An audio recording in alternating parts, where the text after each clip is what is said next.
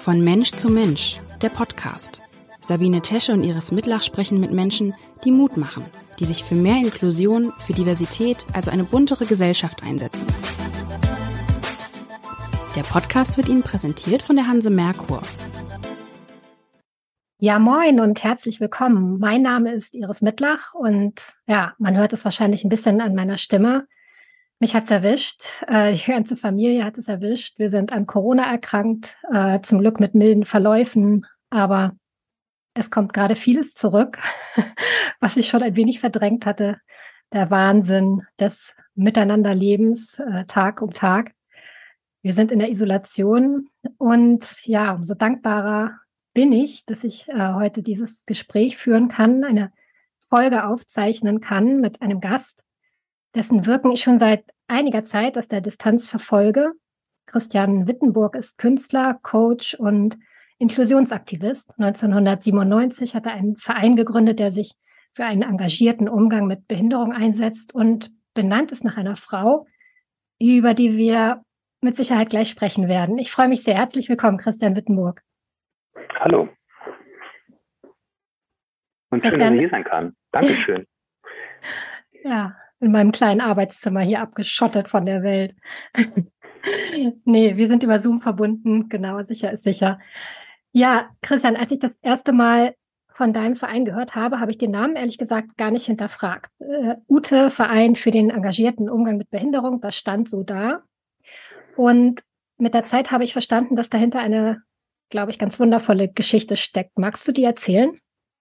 Wundervoll. Was hast du denn gedacht, als du Ute gelesen hast, unhinterfragt? Dachtest du, okay, der heißt halt wie Petra oder warum hast du dich nicht gewundert? Ich dachte, U steht für Umgang, T-E und dann ist mein Brain wahrscheinlich schon wieder ausgestiegen. Ich dachte, das steht halt, weißt du, jeder, jeder Buchstabe steht für etwas. Ja, das stand es auch mal. Ah, okay. Als ich den Verein gegründet habe, 97, ähm, also zum einen sollten wir, glaube ich, sagen, Ute ist im Jahr 2000 gestorben. Mhm. Und 97 habe ich den Verein gegründet. Sie ist Gründungsmitglied gewesen. Sie hatte, sie war Fachbegriff Tetraplegikerin. Also sie saß im Elektrorollstuhl und hatte Gliedmaßen, die sie nicht so frei bewegen konnte wie du und ich. Und der eine Arm war im Rollstuhl festgeschnallt, damit er nicht hochschnellt. Und mit dem anderen hat sie zum Beispiel einen Sprachcomputer bedient und Bier getrunken abends und musste allerdings gefüttert werden, konnte sie nicht selber essen. Und ähm, am Anfang war Ute Urlaub, Transport, Engagement. Verein okay. zur Förderung des engagierten Umganges mit Behinderung. Also ein richtig schöner, ausgedachter Name. Und irgendwann hat uns das genervt. Äh, und dann haben wir einfach Ute als Ute gelassen und das ein bisschen ver verschlankt, genau. Wie habt ihr euch denn kennengelernt? Kennengelernt haben wir uns, ich habe in den 90 also ich habe viel, viel Jobs und erst Zivildienstjobs in der Behinderten-Community, wie man sagen würde, gemacht und habe bei Leben mit Behinderung die Stadtparkroller erst kennengelernt. Und das ist eine Gruppe, ich weiß nicht, ob es sie noch gibt. Damals hat die einmal im Monat Freizeitunternehmungen gemacht. Am Anfang war ich so mit Mitfahrer, Mitmacher und irgendwann habe ich die auch eine Zeit lang gelitten, geleitet.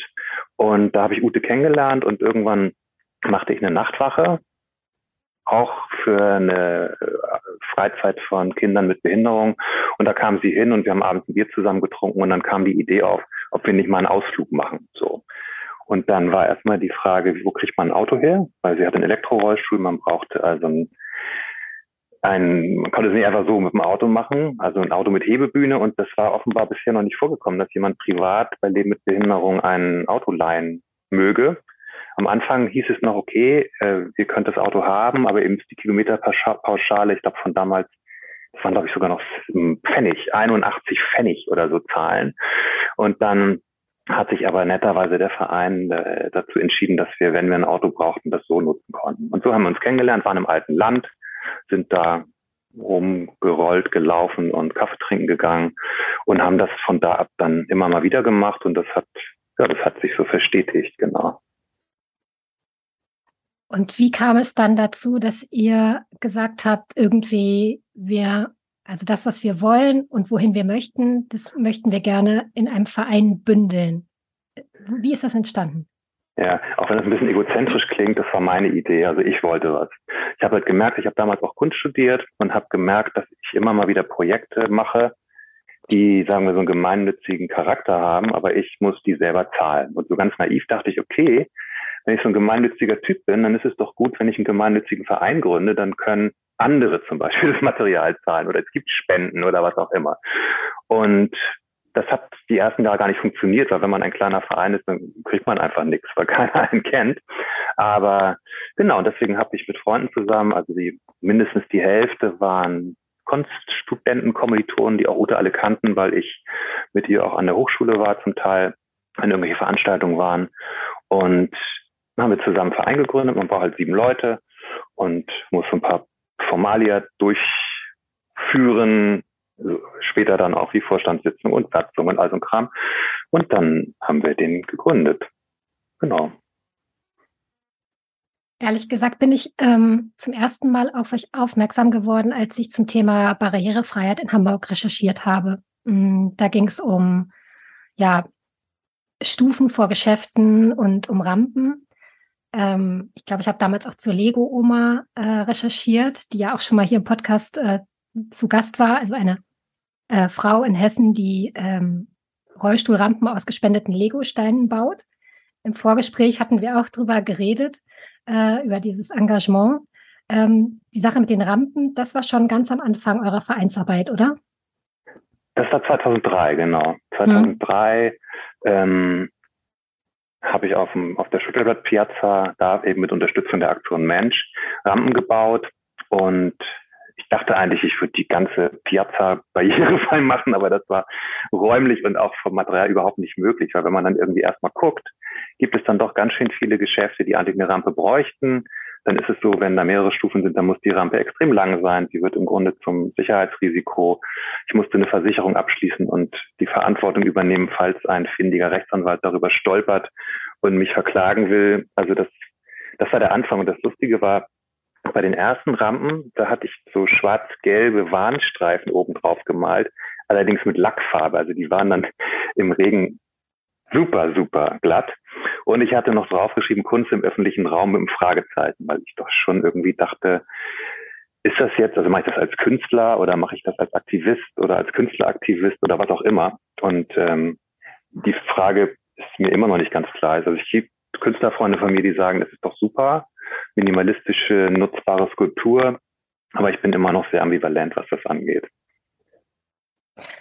Ähm, ja, womöglich sind die Grenzen da fließend. Und äh, sie machen am Ende ja aufmerksam auf ein Problem, das einfach besteht und ärgerlicherweise seit Jahrzehnten besteht und im Vergleich zu anderen Ländern besteht, dass wir einfach keine Barrierefreiheit haben in Deutschland, dass Menschen im Rollstuhl mit Rollatoren ähm, einfach der Zugang verweigert wird zu Gebäuden.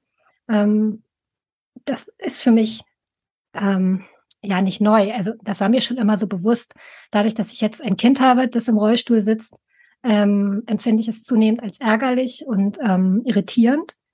Äh, wie, wie, na gut, du kannst jetzt zweierlei Antworten geben als Künstler oder als Aktivist, aber wie geht es dir damit, mit diesem, mit dieser Erkenntnis, dass da ja ähm, ein Gesetz im Grunde fehlt, was Barrierefreiheit in Deutschland ermöglicht?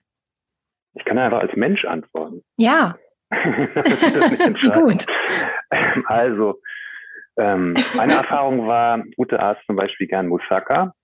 Und wenn wir dann irgendwo waren, wo wir uns nicht auskannten und dann irgendwie versuchten, ah, jetzt gehen wir mal zum Griechen und der Grieche aber eine Stufe hatte und der Chinese nicht, dann gab es halt keine Moussaka, sondern was anderes.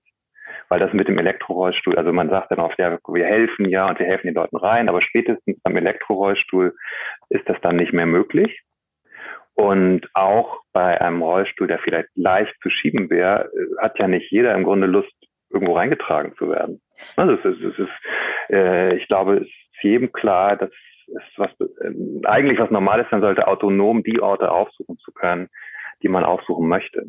Und so habe ich halt irgendwie die ersten Stufen so dann auch aus Nutzerperspektive kennengelernt und dachte, ja, da sollte man, sollte mal was machen. So dagegen Du hast darauf aufmerksam gemacht und gleichzeitig hast du halt eine Barriere überwunden. Das war dann so eine eigentlich eine ideale Kombi, würde ich mal sagen.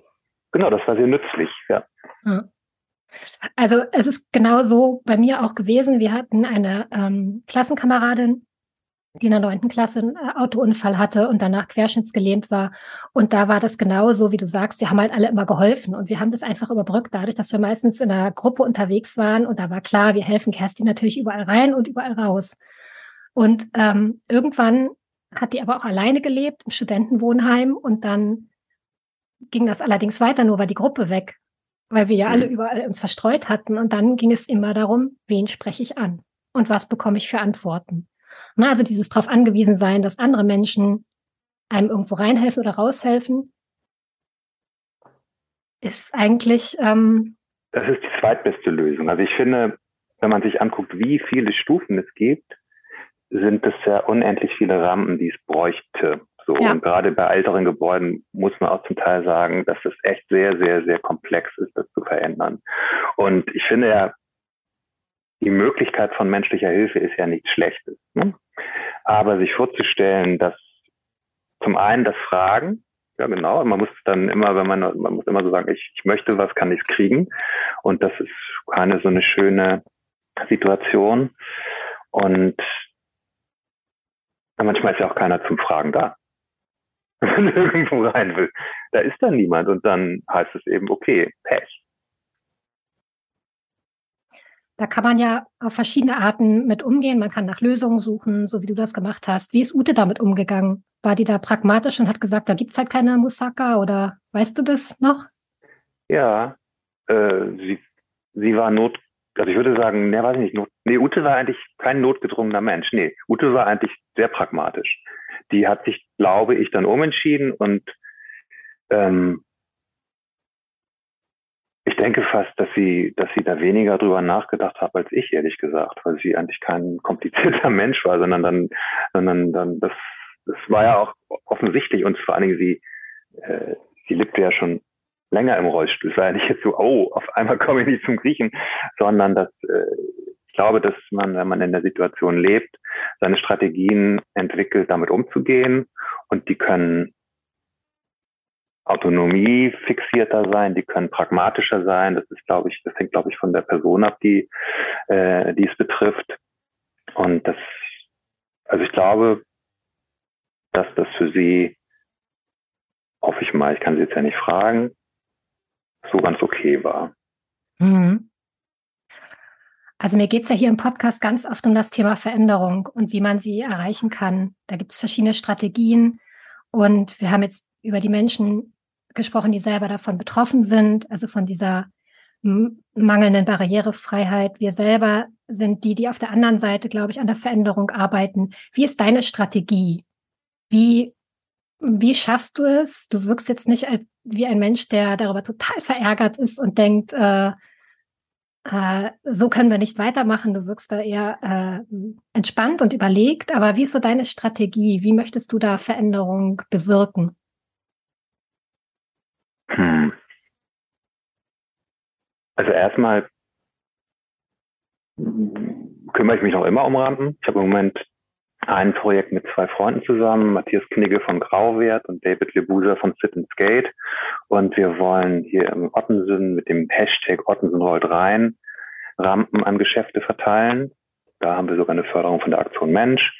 Dann habe ich bei, gab so einen Butnianer Nachhilfepreis, Nachbarschaftspreis. Da haben wir Gelder bekommen und die kann ich in Rampen verteilen, also ganz praktisch. Wie sehen die eigentlich aus, rum. eure Rampen? Kannst du die mal beschreiben? Kann ja, das sind ähm, Aluminium-Klapprampen der Firma Fischer und Timme. Da kann man am besten googeln, wenn man das Bild sehen will. Und äh, die sind relativ leicht, acht, sieben bis neun Kilo. Die sind 1,20 oder 1,50 lang. Die sind in der Mitte sozusagen zusammengeklappt so dass man die einigermaßen platzsparend irgendwo hinstellen kann und dann legt man die an, klappt die auseinander und dann kann man darüber fahren. Das ist also ziemlich, ziemlich einfach, die sind sehr robust und ähm, kosten, ich glaube, 170 und 200 Euro, je nach Länge. Und die kürzeren sind für eine bis sagen wir, anderthalb Stufen, die längeren sind, sagen wir, bis 40 Zentimeter Höhe geeignet. Es ist immer so, ich, das habe ich damals gelernt, als ich da am Schulterblatt die Rampen gebaut habe. Es gibt eine Normsteigerung normalerweise von sechs Prozent. Die ist im Bestand normal eigentlich nie nie einhaltbar, weil dadurch Rampen total lang werden würden. Diese sechs Prozent sind deswegen, damit man da auch autonom hochfahren kann. Und nicht jeder ist irgendwie Actionsportler und kann steile Rampen fahren. Und deswegen sind die Steigungen moderat, was aber dazu führt, dass wenn jetzt da zwei Stufen vor einem Geschäft wären, die Rampe, gut, man könnte es jetzt rechnen, hätte ich mal vorher ausrechnen können, dann wäre es beeindruckend, ich nicht, sechs Meter, also auf jeden Fall sehr, sehr lang werden würde. Wie gehe ich damit um? Bin ich verärgert? Also was mich ärgert, aber da, da, da ähm, fühle ich mich gleichzeitig total macht- und hilflos, ist, ist unser, unser Land eine, die UN-Konvention zur äh, Gleichstellung von Menschen mit Behinderung, ich glaube so ungefähr heißt die, unterschrieben hat. Und da steht zum Beispiel drin, dass Zugang zur Kultur ermöglicht werden muss, auch Zugang zu Schulen, also dass eigentlich jedes Kind freie Schulwahl hätte, da hast du vielleicht noch was zu erzählen. Und dass eigentlich in dieser, wenn man sich die Konvention durchliest, gibt es auch in leichter Sprache und die wird beworben und die wird unterschrieben. Ich glaube 2009 ist sie rausgekommen, irgendwann später ist sie unterschrieben worden. Und da steht das, da steht ein schönes Leben drin. Man sagt, ja super, es wird ja was für behinderte Menschen getan, wird es ja auch. Es ist ja nicht so, dass jetzt behinderte Menschen prinzipiell äh, was weiß ich, ausge, aktiv ausgegrenzt werden, aber auch ein Nicht-Tun politischer Art ist natürlich im Endeffekt eine Ausgrenzung gleich. Ähm, und das ist schon eigentümlich, dass da sowas unterschrieben wird, so ein Papier, was mühselig ausgearbeitet wurde und auch relativ dezidiert ist, aber ähm, jetzt gar nicht so da gesagt wird, so jetzt mache jetzt ändern wir das, jetzt ist da ein Gesetz, jetzt ist da ein Gesetz. Also ich habe das Gefühl, also ich verfolge das jetzt nicht sehr, sehr speziell, dass das sehr schleppend äh, vorangeht, diese Konvention umzusetzen. Und das Interessante ist natürlich auch, je länger sie unterschrieben ist, desto besser gerät sie in Vergessenheit offenbar.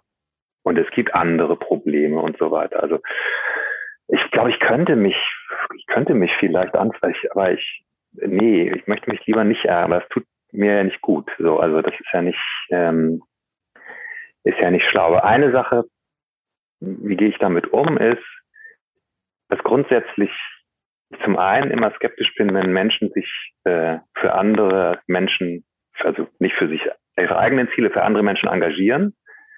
Das kann, da können alle möglichen Ziele neurotischer und sonstiger Art hinterstecken. Trotzdem kommt vielleicht was Gutes da raus. Aber ich finde es total ungerecht, dass Menschen, die eine Behinderung haben und deswegen sowieso unter Umständen einen auf welchem Weg auch immer schwierigeren Zugang zum Leben, zu Läden oder was auch immer haben, dass die dann auch noch das ganze Engagement selber machen müssen. Also die politische Arbeit und quasi die Bittsteller dann sagen müssen, hier, wir wollen da rein und dann stehen die davor und dann kommt so eine doofe Situation, dass natürlich keiner sagt, oh, nee, Pech hast, geht halt nicht, sondern dann gibt es so seltsame, moralisch aufgeladene Situationen von allen tut's leid, aber ändern tut sich trotzdem nichts. Also ähm, so so könnte ich mich, ja genau, ich merke, wenn ich kann ich mich doch ein bisschen in Rage reden, aber das ist das ist totaler, äh, totaler Unsinn. Das ist ja so ein Privatgefühl. Also eigentlich das Beste ist, sich zusammenzutun mit anderen Menschen und äh, sich Kraft zu geben, dann jeder auf seine Art, jeder auf ihre Art dran zu bleiben. Mhm. Und ist Aktivismus da quasi ein legitimes Mittel zur Veränderung? Ja, also wenn ich jetzt mal sage, was ich mache, ich besorge Leuten Rampen und schenke ihnen Geschäft. Das ist ja kein Aktivismus. Ne, das ist irgendwie, das ist eine Schwelle runtersenken, damit die Geschäfte die, die Rampen äh, annehmen und sie nutzbar werden. Ich würde sagen, dass vielleicht kommt dabei auch ein bisschen Bewusstsein bei den Geschäftsinhabern rüber, aber Aktivismus wäre für mich was anderes. Ich habe lustigerweise, ich arbeite für die Tagesschau und musste heute ähm, Bilder sehen, wo Leute sich an die an, an Straßen kleben, weil sie auf den Klimawandel aufmerksam machen. Das würde ich sagen, das wäre für mich eher eine Kategorie Aktivismus, Dinge, also Begebenheiten zu verbessern, ist auch aktiv und auch nicht schlimm, aber Aktivismus würde irgendwie anders aussehen. Ich glaube, die, die Schwierigkeit mit dem Aktivismus in dem Feld ist, dass der immer, dass es immer so ein, so ein Beschwerdeaktivismus sein muss. Mhm. So. Und ich glaube, Beschwerde und Vorwürfe führen eigentlich meist zu Verteidigung und die Verteidigungslinien sind, solange es politisch ist, wie es ist, eben, ja, wir wollen ja, aber wir können nicht oder so. Und ähm, ich weiß nicht wie, aber eigentlich ist ja das Schönste, wenn man Dinge aus Freude tut. Wenn man sagt, okay, ich habe Bock drauf, dass hier wirklich jeder, jede reinkommt und deswegen mache ich was. So. Und ich finde, das fühle ich mich auch gut damit, ist ja auch super. Und dieser, dieser Zugang, der ist irgendwie, der, der weiß ja nicht, wie man den gräbt. Also den, der muss ja eigentlich in den Leuten schon drin sein. Ich glaube, den kann man nicht, den kann man nicht verordnen und den kann man auch nicht erzwingen. Und gleichzeitig geht es ja, wenn es, wenn Leute ausgegrenzt werden, weil sie irgendwo nicht reinkommen, dann geht es ja nicht nur um Nettigkeit, sondern geht es auch um was anderes. Da muss man auch irgendwie sagen, ey, das geht so nicht. Und im Grunde müsste politisch gesagt werden, das geht so nicht. Hm. Genau, das geht nicht und es ist auch nicht rechtens. Ich sage das sehr oft, wenn es um Fragen geht, wie mein Kind behandelt wird. Wir hatten es im Vorgespräch. Im Moment ähm, äh, besteht ein reger Kontakt zwischen der Schulbehörde und mir, weil ähm, mein Sohn nicht an einer inklusiven Grundschule beschult werden soll, offenbar. Und wir werden an eine Schwerpunktschule verwiesen, wo ich mich frage, okay, ich muss jetzt erstmal auch ein Vokabular lernen, das sich mir überhaupt nicht erschließt, weil Inklusion heißt doch, dass ähm, alle dorthin sollen, egal was sie für Einschränkungen haben, ist aber wohl nicht so. Und ähm, ich beziehe mich im Übrigen auch die ganze Zeit auf die UN-Behindertenrechtskonvention, äh, muss mich wiederum auch wundern und frage mich halt, wenn ich diejenige bin, die dagegen protestiert und sagt, so geht es nicht, das ist nicht rechtens, ähm, genau, gehe ich dann genau auf diese Schiene des Empörtseins, des so geht es aber nicht, ähm, müssten nicht alle anderen Eltern an der Schule sagen, Moment mal, was da gerade passiert. Das funktioniert so nicht, weil auch unsere Kinder ein Recht darauf haben, hier mit anderen zu lernen. Da mhm. frage ich mich gerade, ähm, was da eigentlich so der richtige Weg ist und wer eigentlich immer darauf aufmerksam machen sollte. Insofern, mh, hm, genau, frage ich mich halt, ähm, ist das so eine Frage, die ich mir gerade stelle zum Thema Aktivismus und was bringt das eigentlich?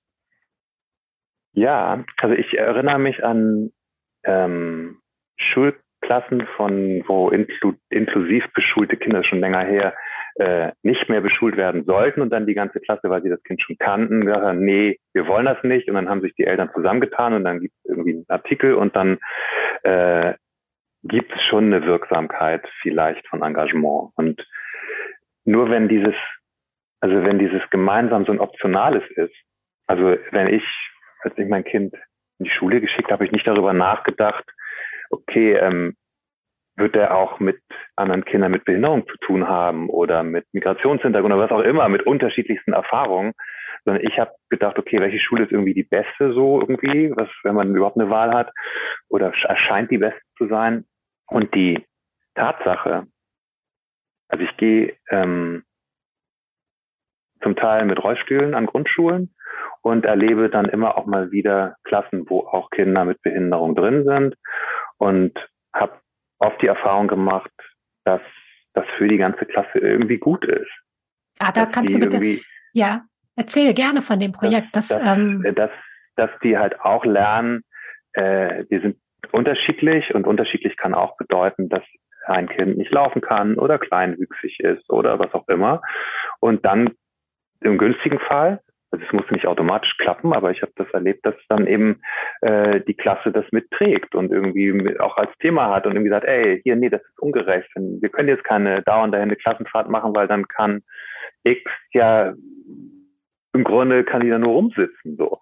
Und äh, das aber was du ja sagst, dass die Eltern in einer Klasse sich für ein potenziell vielleicht kommendes Kind mit äh, welcher Besonderheit auch immer einsetzen sollen, das ist ja sehr, sehr, also entweder wir gehen alle auf die Straße und dann geht es aber nicht nur um Kinder mit Behinderung, dann geht es um alles, dann geht es um soziale Ungleichheit und so weiter und so weiter. Und es wäre eigentlich super, dann würden wir uns alle auf der Straße treffen und das wäre auch schon inklusiv. Aber ähm, ich habe das Gefühl, dass dann dieses Thema zum Beispiel Beschulung von Kindern mit Behinderung so ein Fach- und Nischenthema ist, weil die Fragen sind ja auch alles unterschiedliche. Also manchmal ist es einfach der Zugang und dann würde eine Rampe reichen und dass die Klasse eben ins Erdgeschoss verlegt wird. Manchmal sind es aber auch Behinderungen, die eine, die eine Gruppe ja, sprengen können, ist es sehr negativ, aber so herausfordern, dass es gibt auch nicht immer nur Lösungen. Also es gibt ja auch äh, Situationen, die vielleicht unhaltbar sind. Also das ist alles sehr, sehr, sehr, sehr komplex. Und ähm, da das aber so viele und kleine Komplexitäten sind, ist es, glaube ich, schwierig, diesen großen Marsch dann irgendwie zu organisieren, wo dann alle schön die Mönckebergstraße verstopfen, aber auch wirklich alle. Also im Grunde egal, welches Anliegen sie haben. Also ich finde das gerade ein schönes Bild, aber das ist natürlich komplett unrealistisch. Mhm. Was ich äh, beschrieben habe, ist immer so ein bisschen der Kampf der, der Einzelnen, genau. Und eigentlich ja. Ähm, engagiert man sich ja dafür, dass es für alle besser wird, was ja Inklusion auch meint. Es soll für alle besser werden. Wie arbeitet ihr als Verein an dieser Frage? Wie kann es für alle besser werden? Ja, ich muss dich enttäuschen. Der Verein bin sozusagen ich. Also der Verein, also was ich tue, wird gestützt von Freunden, die da auch drauf gucken und die in den Vereinssitzungen dann irgendwie so gucken, was der Vorsitzende so gemacht hat. Und ich habe auch Freunde, die zum Teil mit äh, mittragen, aber im Grunde die das operative Geschäft, ähm, das führe ich durch. Das bedeutet, dass ich an Schulen gehe, wenn ich angefragt werde. Da ich auch einen Job habe, bin ich ein bisschen froh, dass ähm, das nicht so super häufig ist. Ich weiß noch genau, als ich das Projekt erfunden habe, mit dem einen Freund, der es mit äh, dem Verein auch unterstützt, ohne Vereinsmitglied zu sein, Lutz Meissner, äh, da saßen wir und hatten ein ganz anderes Projekt erfunden, nämlich Filmworkshops für Kinder mit Behinderung und dachten, okay, dann gehen wir, um die Filme jemandem zu zeigen, mit, mit den Filmen an Schulen, am besten Grundschulen und bringen ein paar Rollstühle mit. So ist im Grunde dieses andere Projekt entstanden als so ein Nebenprodukt. Und dann habe ich damals schon gedacht, oh Mann, es gibt irgendwie so und so viele Grundschulen, 200 Grundschulen in Hamburg, die sind, was weiß ich, zwei- bis vierzügig. Es gibt also potenziell, sagen wir, 800 Klassen, die man besuchen müsste. Wenn man jetzt sagen würde, es ist für Kinder eine gute Erfahrung, mal einen Schultag im Rollstuhl zu verbringen oder Stunden von diesem Schultag, weil ich komme mit vier oder fünf Stühlen und die werden dann eben genau getimed, genau gleich lang auf die Klassenmitglieder verteilt und damals habe ich schon gedacht, oh Mann, ey, das, das, da, das äh, wird mir zu viel. Und im Grunde, wenn man dieses Projekt strukturell komplett ernst und wichtig nehmen würde, dann müsste der Verein total wachsen. Dann müsste der Verein Geld daran schaffen, dass im Grunde, dass irgendwann, dass er sich in fünf bis zehn Jahren in jeder Grund, also jeder macht in seiner Grundschulzeit einmal dieses Experiment, nennen wir es mal, oder diese Erfahrung, wobei ich immer, äh, wenn LehrerInnen sagen, so, jetzt weißt du ja mal ein bisschen, wie das ist, wenn man im Rollstuhl sitzt, ich sofort immer reingrätsche und sage, dass das überhaupt nicht der Fall ist. Also man kann ähm, so eine Berührungsangst abbauen, so und man kann irgendwie zeigen, dass da auch was möglich ist und auch was nicht möglich ist. Aber das ist sehr, sehr fragwürdig, da zu meinen, die Kinder würden etwas über das Leben eines Kindes mit Mobilitätsbehinderung erfahren. Sie erfahren etwas, nämlich entweder, wenn sie Bock drauf haben, geil, ist das schnell im Rollstuhl oder, oh Mist, ich komme ja gar nicht dahin. Das ist aber, ähm, da weiß man noch nicht, wie es ist, im Rollstuhl zu sitzen. Und das ist auch sowieso ja schwer vermittelbar. Und im Grunde, wenn man das jetzt zu Ende denkt, ne, dann ist es ja ein kleines Nischenprojekt, jedes Kind in Hamburg soll mal im Rollstuhl gesessen haben. Dann soll es aber auch, finde ich, irgendwann mal eine Übung im Blindsein, im Fremdsein, im was auch immer machen. Und wir wären eine, wäre natürlich super, eine Riesenschule der Besonderheiten, so mit lauter kleinen Mini-Projekten.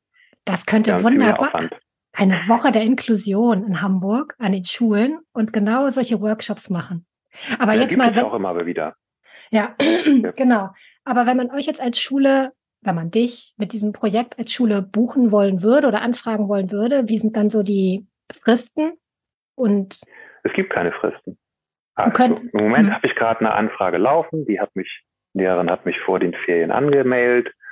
Äh, da war ich schon mal in der Schule und dann habe ich in den Ferien ihr geschrieben, sie möge mich auch nach den Ferien anrufen und dann telefoniere ich mit ihr, dann gucke ich in meinen Dienstplan. Also ich habe eine ungefähr eine Teilzeitstelle bei der Tagesschau und dann gucke ich, was die noch für andere Sachen haben und dann sage ich, an dem Tag geht es. Und dann komme ich dahin. Also so sieht das aus. Fristen äh, sind, also es kann natürlich sein, dass dieser Podcast so viel HörerInnen hat, dass das auf einmal alle anrufen, aber ähm, nee, Fristen gibt es dann nicht. Nö. Also es muss halt passen. So, aber das dauert eigentlich nicht lange. Und wenn man selber Lust hätte, sowas mal zu begleiten, also mit in so eine Schulklasse reinzugehen, könnten sich dann auch Menschen engagieren mit dir gemeinsam? Mm, ja, prinzipiell ja. Ich würde mich jetzt erstmal fragen, wie soll das gehen? Also mhm. wenn, wenn, wenn jemand Lust hat, das zu begleiten, ähm, wir hatten eine Zeit lang jemanden, der das Projekt auch durchgeführt hat, wird dann aber einen anderen Job angenommen und dann müsste die einen Cambio-Transporter fahren können. Ich mache es meist so, dass ich das doch mit meinem Auto mache, dass ich die bringe, die Rollstühle. Man müsste irgendwie ein Verfahren finden, wie, wie die da eingebunden wird. Also es ist schon, es wird theoretisch auf jeden Fall möglich. Ja. Als erstes müsste die Person einfach mal mitkommen, so. Und würde man das zu zweit machen. Und wenn ich das jetzt so, du das jetzt so fragst, würde ich auch denken, es gibt ja auch mh, hoffentlich eine gewisse Haltung dabei.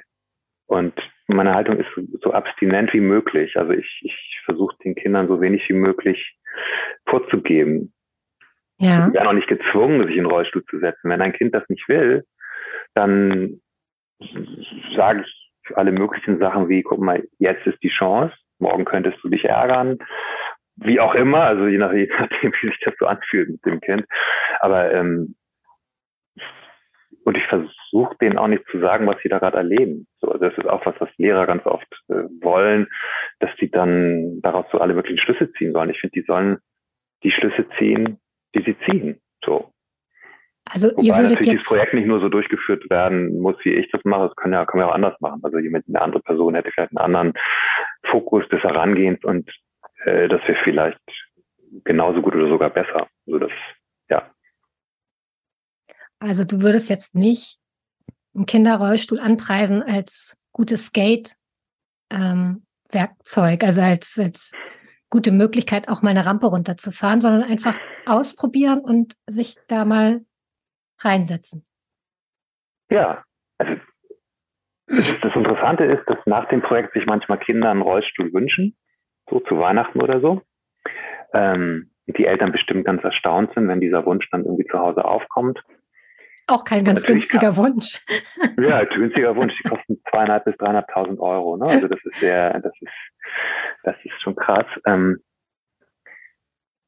natürlich, wenn, wenn das Thema aufkommt, erzähle ich Ihnen, dass es Menschen gibt, die, die im Rollstuhl auch skaten und die verschiedenste Sachen im Rollstuhl machen. Und versuche auch immer den LehrerInnen Filme von diesen Menschen irgendwie an die Hand zu geben, wo die halt gucken können, was alles im Rollstuhl so geht. Das ist klar. Aber ich würde die anpreisen, würde ich denen nichts. Also ich, die, ich sorge dafür, dass die möglichst gerecht verteilt. Das habe ich gelernt an, in der Schularbeit, dass es für Kinder total wichtig ist, dass es gerecht ist.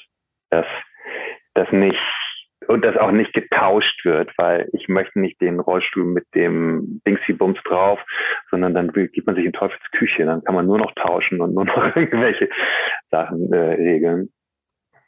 Und nee, ich würde ich würde einen Rollstuhl nicht als Skategerät anpreisen, aber ich würde sagen, dass man, dass es Menschen gibt, die damit skaten und dass man den vielfältig nutzen kann. Gibt es ein Projekt, das dir aktuell ganz doll am Herzen liegt? Hm. Im Grunde ja, also weil das äh, das ist, was jetzt auch in dieser Verbindung zwischen Kunst und Nicht-Kunst für mich am spannendsten ist. Also ich habe 2020 und 2021 von der Kulturbehörde den Aktionsplan Barrierefreie Kulturorte Hamburg. Also ich habe auch mal ein Faible für komplexe, seltsame Namen gefördert bekommen und hatte mir da größenwahnsinnig vorgenommen, verschiedenste Orte barrierefreier zu machen, was also wenn ich positiv sehe, habe ich auch was bewirkt. Aber meine in dem Konzept groß beschriebenen Pläne, was sich denn alles so ändern möge, äh, sind mit irgendeinem Prozentsatz äh, eingelöst worden. Also du meinst konkret, welche Kulturorte du verändern möchtest, oder? Genau. Also ich hatte, okay. ich hatte, ich hatte, ich hatte elf Orte ähm, ausgewählt, wo mir Barriere, Barrieren aufgefallen waren, beziehungsweise zugetragen waren. Wenn ich jetzt, wenn ich jetzt einen sage, müsste ich sie alle sagen, ne? Und daher gucken unter Aktionsplan UTEV Hamburg, da stehen alle Orte drin. Sehr schön. Genau.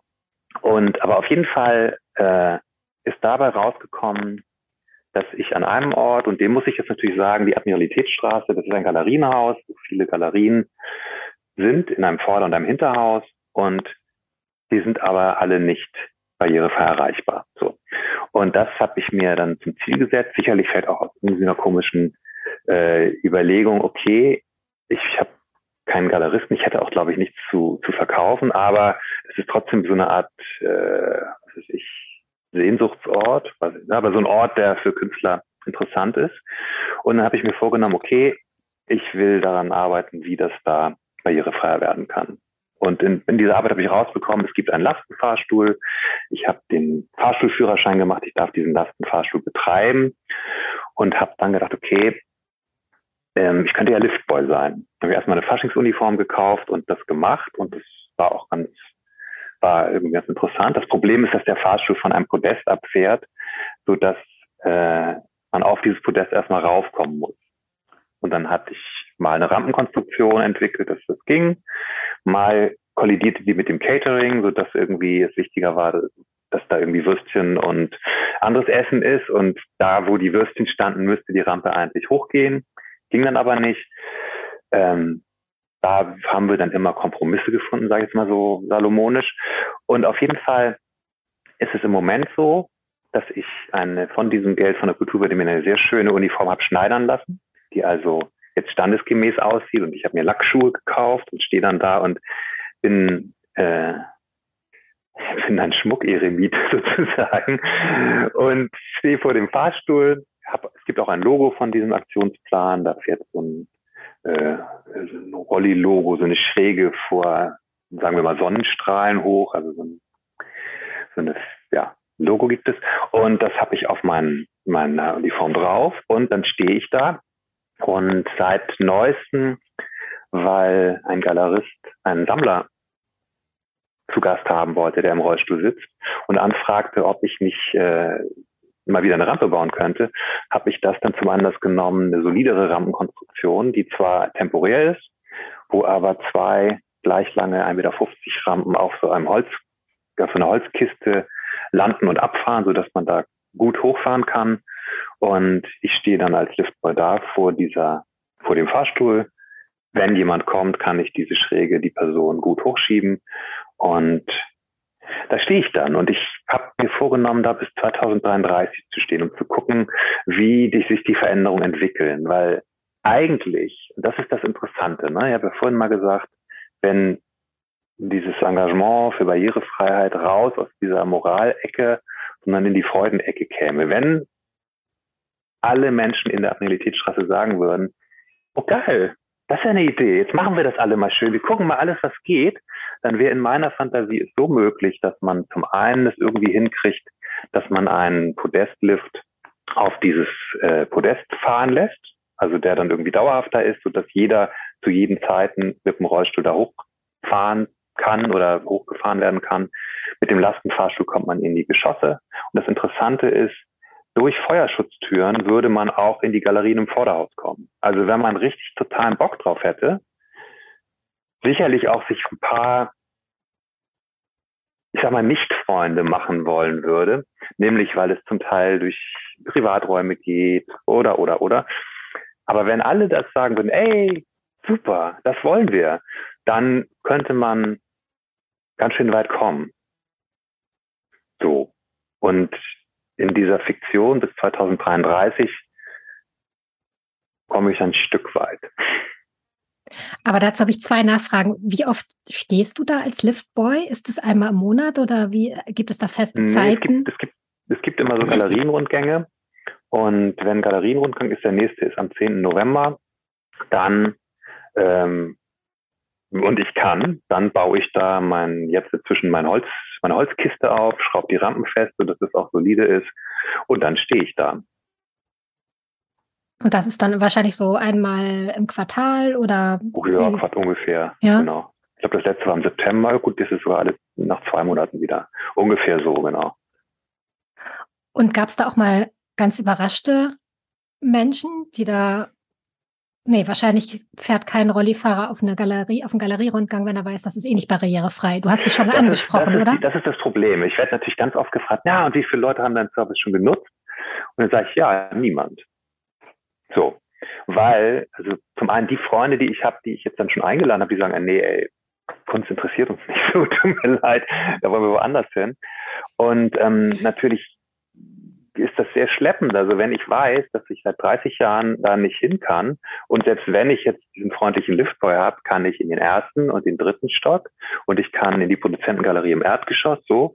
Aber das ist es dann schon. Also ich kann einen Teil davon wahrnehmen und dann ist es wieder die Frage, wie ich das als Mensch so einschätze. Also möchte ich lieber den kleinen Teil oder sage ich, nee, wenn ich nur das, also wenn quasi so eine die, meine Auswahl an Kunst, die ich sehe, durch den Fahrstuhl kuratiert ist und nicht dadurch, was mich interessiert, dann fahre ich da gar nicht erst hin. Also das ist, und das ist sowieso, und da reiße ich jetzt sozusagen mit dem Arsch das ein, was ich gerade aufgebaut habe, die Frage, wo ist Aufwand, also wir müssen ja gucken, es geht immer um Aufwand und man muss gucken, wo ist er eigentlich am sinnvollsten eingesetzt. Und natürlich bin ich jetzt irgendwie fixiert auf diesen Kunstbereich und sage dann hier, Admiralitätsstraße, da stehe ich rum. Und ich weiß auch nicht genau, ob ich den Leuten eigentlich oder einigen Leuten auf die Nerven gehe oder ob die sich freuen. Ich kann es dir gar nicht sagen. Ich stehe da einfach und das Schöne ist ja, wobei das auch, auch sehr ambivalent ist, die können ja nicht sagen, so Christian, geh mal weg, wir haben keinen Bock mehr auf Barrierefreiheit. Also ich kann da nicht rausgeschmissen werden. Das ist sehr, es ist sehr interessant. Aber ich mache ganz andere Erfahrungen da, dass im Grunde das ein bisschen wie so ein Dorf ist. Dass sozusagen dieselben Leute zu ähnlichen Zeiten kommen, dass es eine Person mit psychischen Auffälligkeiten gibt, die aber von dem System getragen wird, die da irgendwie ihre Rolle haben kann und dass ich ganz andere, also ich nehme, nehme da ganz nette Strömungen wahr, ich nehme auch natürlich ganz elitäre Strömungen wahr und wenn ich da so stehe, da ich ja bis auf Lächeln und Gucken nichts zu tun habe, außer es kommt jemand, dann fahre ich sofort los, ähm, habe ich so mit einem anderen Blick auf diesen, diesen Galerienkosmos da bekommen. Das, das war für mich äh, ganz schön und ganz interessant. Das glaube ich. Ich wollte unbedingt noch wissen, du musst ja zu einem totalen Rampenexperten geworden sein über die Jahre. Du hast da wahrscheinlich echt viel Wissen angeeignet, oder nicht? Nein. Also ich kann dir sagen, wie man möglichst eine Holzrampe baut, ohne dass sie kippelt und dass man da Anti-Rutschstreifen draufklebt. Und wenn ich irgendwas sehe, also jetzt zum Beispiel hat ein Freund von mir, der im Rollstuhl sitzt, eine Schauspielausbildung macht, da ist in der Schauspielschule die Probenbühne mit nicht barrierefrei, da ist so eine Stufenversammlung, so eine relativ große sogar. Und da habe ich dann zusammen mit den, dem, dem, dem Besitzer und ihm vor Ort eine Lösung entwickelt. Also keine Ahnung, ich habe nicht das Gefühl, dass ich so schrecklich viel weiß. Aber ich weiß natürlich, ja, was ich jetzt gemacht habe, das ist in meinem Kopf, das ist klar. Und im Moment ist das Ding hauptsächlich Klapprampen, weil ich bin total froh, wenn ich keine Holzrampen bauen muss. Mhm. Das ist ein totaler Aufwand. Und auch wenn ich, solange der Verein Geld hat, mir auch eine Aufwandsentschädigung zahle, ist es ja irgendwie, es ist kein, das ist kein Job-Job, sondern das ist etwas, was andere machen können warum soll ich das machen? Also äh, eine Rampe bauen, wenn man irgendwie sagt, okay, mach keine mit drei Stützen, dass die rechts und links und in der Mitte eine Stütze hat, weil wenn sich das Holz verzieht, dann fängt die an zu kippeln. Also so ein tiefes Wissen der Rampenbaukunst kann ich dir auf der Stelle vermitteln.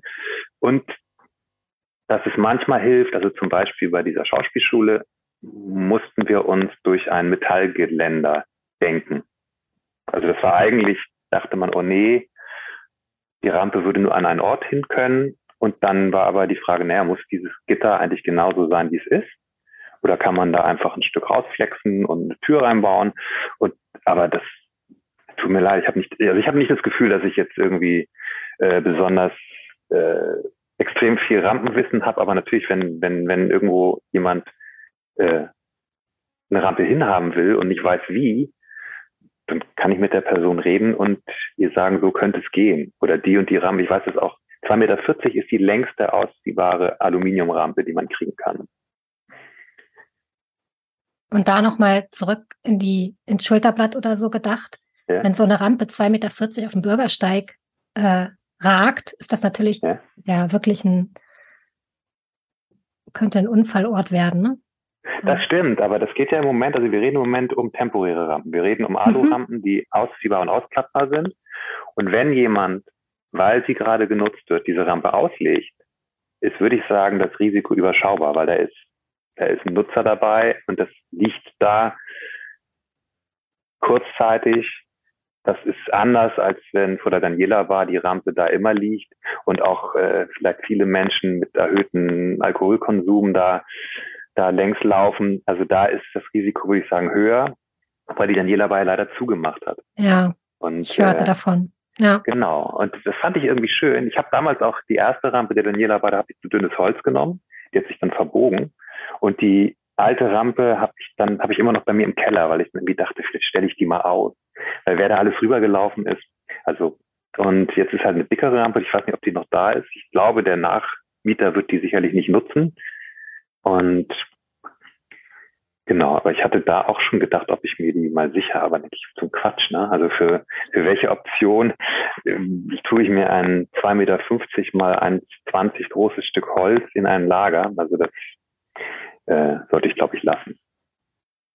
Wenn du einen Wunsch frei hättest für eine bauliche Veränderung in Hamburg, die du einfach gestalten könntest und es gäbe jetzt auch kein Budget, was du beachten müsstest, Gibt es etwas, was dir da gleich in den Sinn kommt?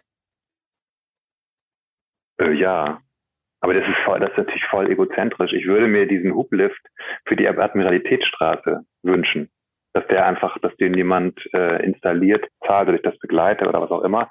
Das wäre, das wäre das. Und ansonsten, ich habe, ich habe keine Lieblingsorte, wo ich jetzt ähm, finde, dass, also ich, wenn du mir diese Frage mit Vorlauf stellen würdest, dann würde ich anfangen, darüber nachzudenken, was ist denn eigentlich ein Ort, wo ich finde, dass es richtig scheiße ist, dass Rollstuhlfahrer da nicht hinkommen.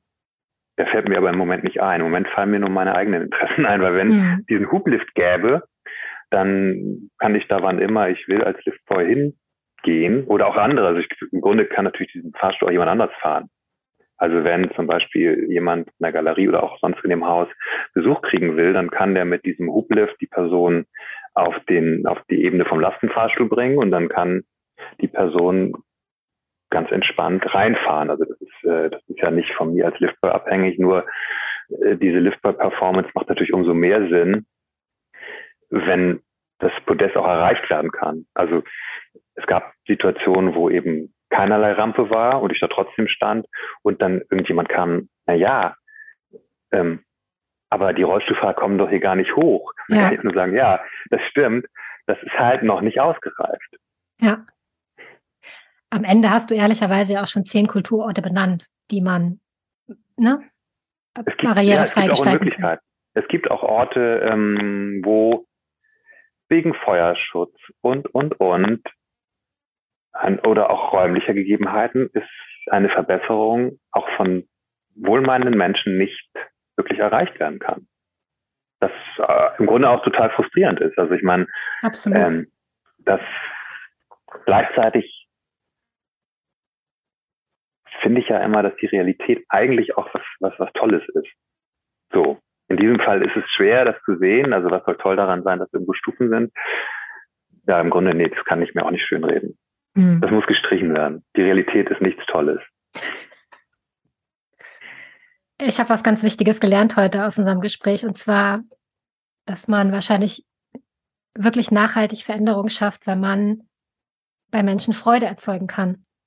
Wenn man sichtbar machen kann, was das eigentlich für alle für ein Glück ist, wenn es so ist.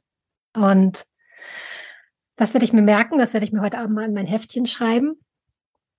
Ich möchte mich bedanken, lieber Christian Wittenburg, für das tolle Gespräch und die Zeit, die du dir genommen hast und ja, wer deinen Verein ähm, besuchen möchte, zumindest online, geht auf die Homepage. Wie finde ich die? Die www.ute-ev.de. Ah. Ich glaube, ja, es ist ganz einfach. Aber wie, wie, wie, wie, wie machst du denn das dann mit der Freude? Weil ich, du sagst ja, du hast gelernt, ähm, sehr gut über die Freude zu kommen. Wie, wie kriegen wir die denn hin? es gab ja schon mal jemanden, der mir diesen Tipp gegeben hat. Das war Alyosha Mutadi. Ähm, und es ist bei mir dann wieder so ein bisschen in Vergessenheit geraten. Jetzt werde ich wieder dran erinnert. Und dafür sind diese Gespräche einfach total super, weil ich glaube, viele Menschen einfach hm, verärgert sind, dass es mit der Inklusion so schleppend vorankommt. Aber ähm, ich muss doch auch nur in die Situationen gehen, wo äh, mein Sohn nicht angestarrt wird von anderen Kindern.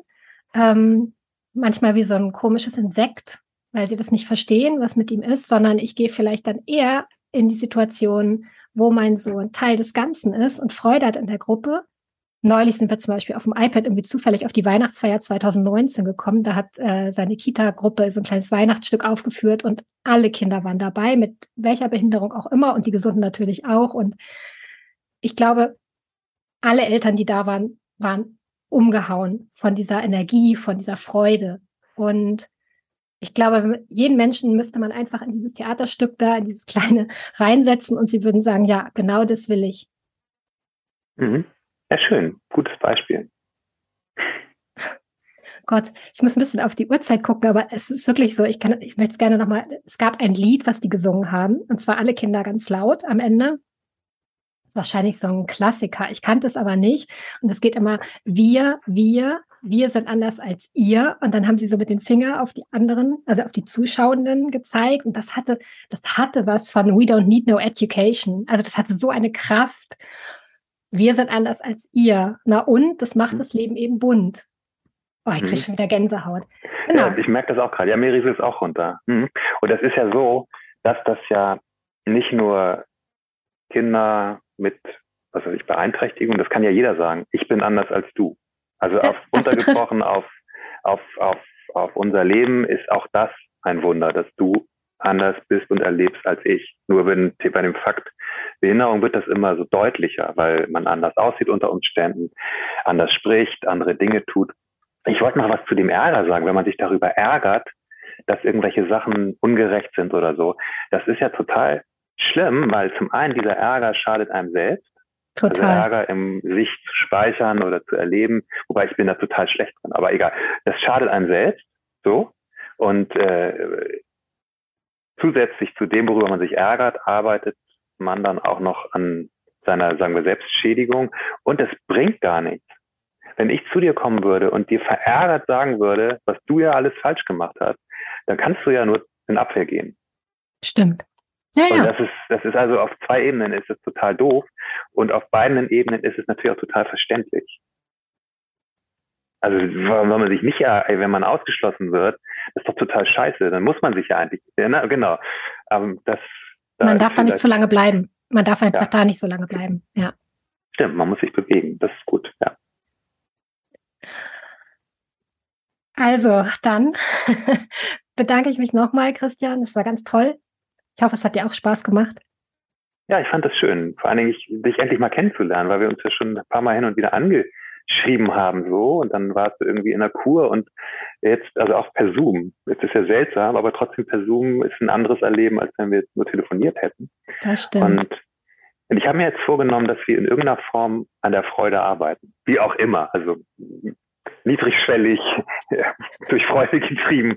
Aber ähm, das ist auch ein gutes Austauschthema für Absolut. eine mittelfristige Zukunft ohne Verpflichtung. Das stimmt. So verbleiben wir. Und dann Gut. wünsche ich dir alles Gute. Ich mache mir jetzt einen Thymian-Tee mit Honig. ich wünsche dir auch alles Gute. Ich gehe jetzt erstmal ein bisschen spazieren. Sehr ja. schön. Schön, dass wir das gemacht haben. Danke. Verabschiede ich mich und bedanke mich fürs Zuhören und bis zum nächsten Mal. Tschüss. Dieser Podcast wurde Ihnen präsentiert von der Hanse Merkur. Weitere Podcasts vom Hamburger Abendblatt finden Sie unter abendblatt.de slash podcast. Hier finden Sie auch alle aktuellen Podcast-Themen und unseren neuen Podcast-Newsletter.